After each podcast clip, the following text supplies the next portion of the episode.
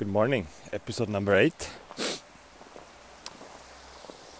Today I want to talk about um, something very special to me, which is such a such a simple question. The referring Simon Sinek, the why, how, and the what.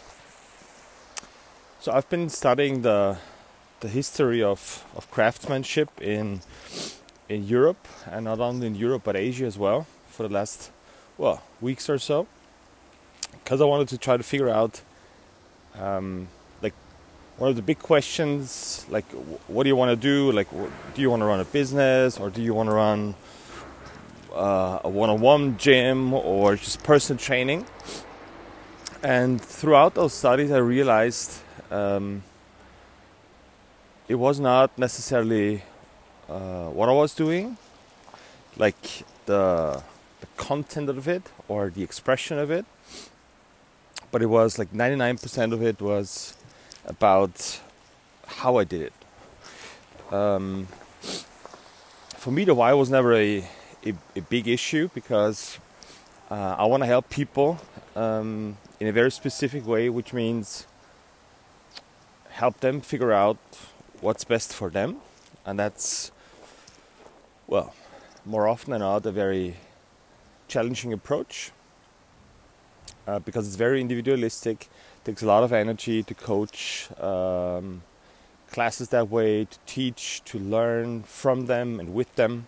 So I was, I was thinking about the, the how a lot. So maybe it was not what I did, but how I did it. So my not only my perception of what I did, but also my approach of what I was doing and my well, just the self talks and the preparation going in. So so I started changing a couple of things, which was um, basically my own attitude, my own behavior towards coaching and running a gym and dealing with people and communicating because very often it was about pleasing other people, like making sure everybody's happy and everybody's getting the programming they want the coaching they think they need, etc. But along that journey, I kind of forgot about the, the, the big question how do I want to do it? Um, and I started changing, well, not only my behavior, but immediate actions towards this. Um, which was not easy at the beginning because changing your behavior, changing your your attitude towards coaching, and literally finding out how how you want to talk or how I wanted to talk, how I wanted to describe things, how I wanted to teach, and that kind of being split up towards well, obviously different types of personalities.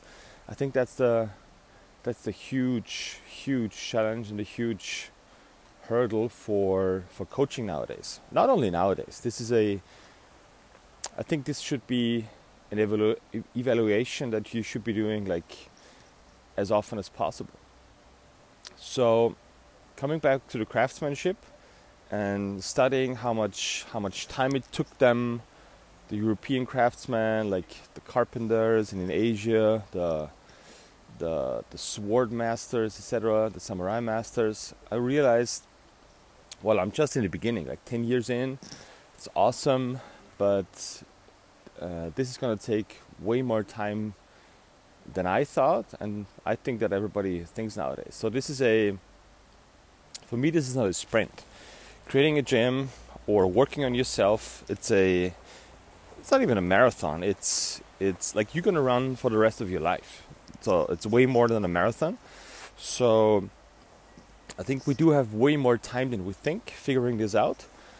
But at the same time, you have to ask yourself the right questions and be very honest to yourself. Like, um, it's very easy nowadays to kind of shadow things and um, not make you, you're not forced to ask yourself the, the right questions. Let, let me put it like this. Because there's always a way out, there's always a way, here I was still training, my nutrition was still okay, my whatever, my behavior was still better than somebody else. Um, so I think that's a big challenge for all of us.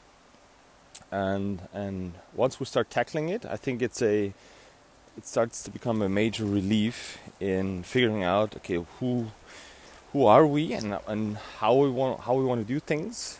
And um, seems like for me it's it's coaching people running a gym and figuring out what the, what the future of a gym could look like.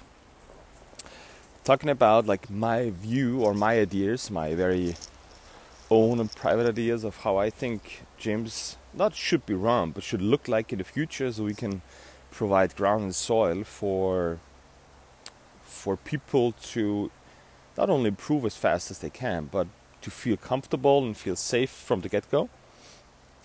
Um, so that that's going to be the topic for the next couple of episodes. Is um, diving deeper into the craftsmanship of of coaching and the process, what what a craft really is for us, and uh, secondly, talking very concretely about let's call them challenges for for coaches and gym owners, and what's my very small opinion on how we're solving it here, or how we're working on it here at Cracks. So, thanks again for tuning in. Appreciate it and um, if you have any specific questions or challenges, just DM me on Instagram at Greg's Greg or Greg's or email me at greg at gregsgym.com. I'll be I'll be very happy to get in contact with you. Alright guys, take care.